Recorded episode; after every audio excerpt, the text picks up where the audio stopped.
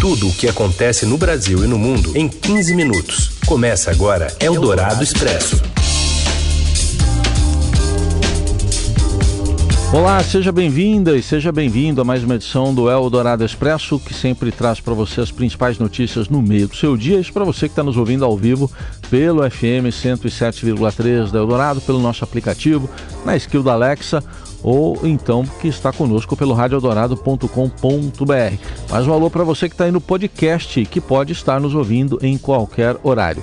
Eu sou Raíssen Abac e estes são os destaques desta sexta, 18 de novembro de 2022. O Centrão ameaça colocar na PEC da transição uma regra para obrigar Lula a pagar aos parlamentares o orçamento secreto criado pelo governo Bolsonaro. As internações causadas por uma nova onda de Covid dobram nas UTIs de São Paulo neste mês de novembro. E ainda, o futuro do Ministério da Defesa no governo Lula e a FIFA cedendo às pressões do Catar e proibindo a venda de cerveja nos estádios da Copa. É o Dourado Expresso. Tudo o que acontece no Brasil e no mundo em 15 minutos. O Centrão ameaça colocar na PEC da transição uma regra que obriga Lula a pagar o orçamento secreto. E quem traz as informações é o repórter Daniel Vetterman. Olá, Heisen. Em meio à discussão da PEC da transição, o Centrão ameaça colocar na proposta uma regra para obrigar o futuro governo a pagar as emendas do orçamento secreto. A estratégia é forçar o presidente eleito Luiz Inácio Lula da Silva a negociar a aprovação da PEC com o Congresso atual. A avaliação na Câmara e no Senado é que a proposta apresentada pela equipe de transição é muito ampla ao conceder uma licença permanente para Lula gastar sem participação das emendas parlamentares. E agora se discute a impositividade das emendas de relator que alimentam o orçamento secreto. A equipe de transição é contra essa medida e quer discutir outros caminhos para manter as emendas, mas dando transparência às indicações. O texto deve começar a tramitar no Senado e depois, se passar, vai à Câmara, onde o Lula tem maiores dificuldades e dependerá do presidente da casa, Arthur Lira, para avançar. Eldorado Expresso. O coordenador dos grupos técnicos que fazem a transição de governo, Aloysio Mercadante, afirmou hoje que o futuro ministro da Defesa do governo Lula será um civil.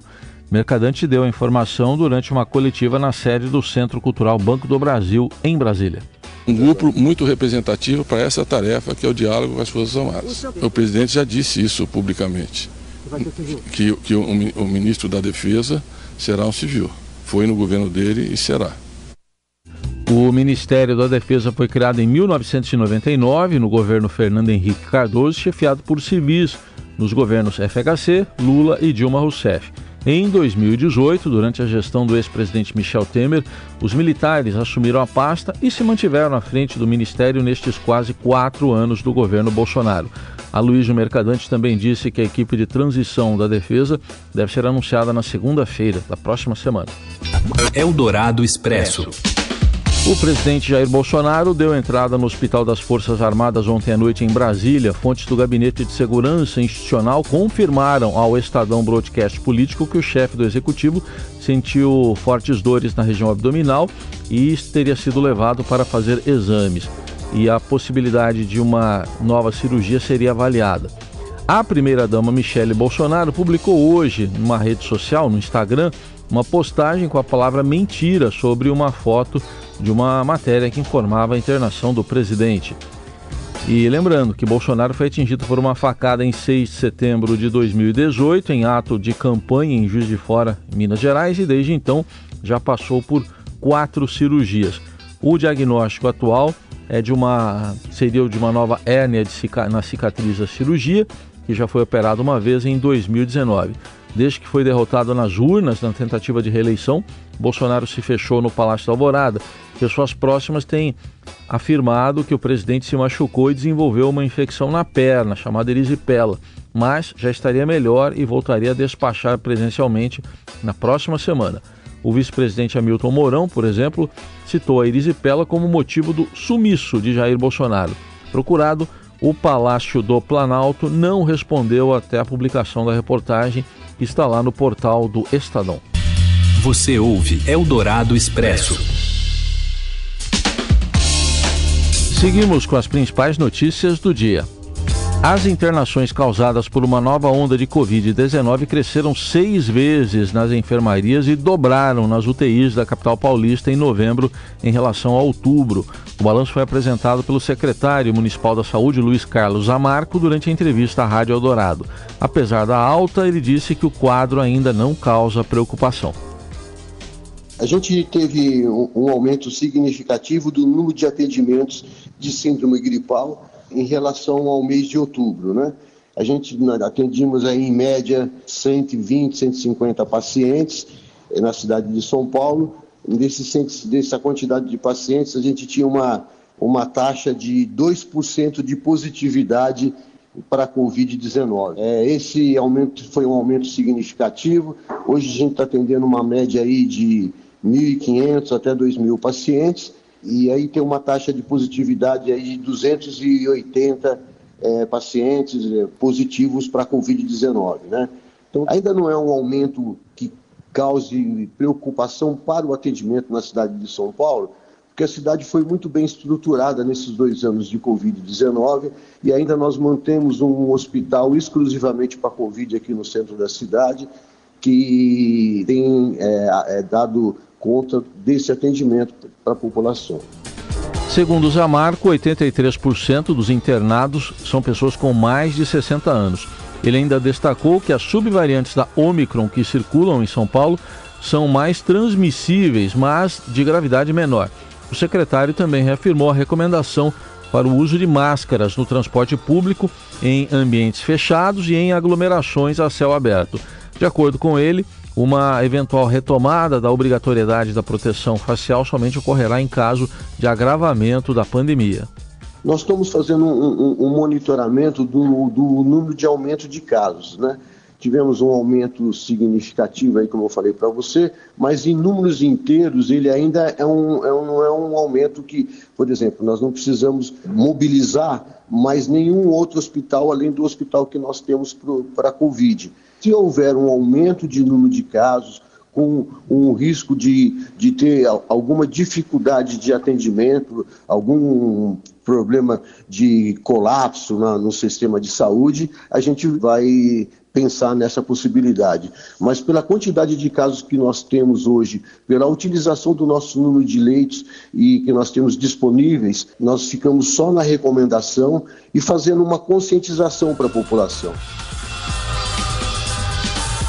O secretário municipal da Saúde de São Paulo recomendou ainda que as pessoas em atraso com as doses de reforço procurem os postos de saúde para se vacinar. E a entrevista com Luiz Carlos Amarco está disponível no site radioeldorado.com.br. Eldorado Expresso. O comandante do Exército, general Marco Antônio Freire Gomes, determinou o envio de mensagem para todo o público interno para alertar os integrantes da Força sobre notícias falsas que classificam como melancias generais do alto comando. Bom, melancia é o nome dado a oficiais supostamente comunistas ou simpáticos à esquerda, na visão né, de quem botou esse nome, porque seriam verdes e amarelos por fora e vermelhos por dentro. Diz a nota do informe do Exército assinada pelo general José Ricardo Vendramin. Incumbiu-me o senhor comandante do Exército de informar à força que nos últimos dias têm sido observadas postagens em aplicativos de mensagens com alusões mentirosas e mal intencionadas a respeito de integrantes do alto comando do Exército. Cinco generais foram alvo das publicações, entre eles Valério Strumpf, o chefe do Estado-Maior do Exército. Depois da nota do Exército, passaram a circular em grupos bolsonaristas publicações que responsabilizavam esquerdistas pela divulgação das publicações contra os generais, como se elas tivessem como objetivo distanciar o exército dos integrantes de protestos que ocupam as portas dos quartéis desde que o petista Luiz Inácio Lula da Silva derrotou Jair Bolsonaro no segundo turno das eleições. Como mostrou o Estadão, A acusação de membros infiltrados é constantemente usada para manter um discurso único entre os correligionários. Eldorado Expresso. Eldorado na Copa. Qatar 2022. Nesta sexta, o Robson Morelli fala da pressão do Qatar sobre a FIFA para proibir a venda de cerveja nos estádios da Copa. Conta essa história, Morelli. Olá, amigos! A Copa vai começar, começa neste domingo, 13 horas, Catar e Equador. O time anfitrião sempre faz a primeira partida da Copa. Antes que a bola role, é preciso falar uma coisa sobre o Catar. Tá todo mundo já comentando do Catar, a falta de respeito aos direitos humanos, a falta de respeito às mulheres, a falta de respeito às comunidades minoritárias. Todo mundo sabia disso antes de chegar ao Catar. A FIFA sabia disso quando lá em 2010 escolheu o Catar para sediar a Copa do Mundo de 2022. Então, não me venham com essas caras de surpresa. Ó, oh, o Qatar, o Qatar proíbe isso.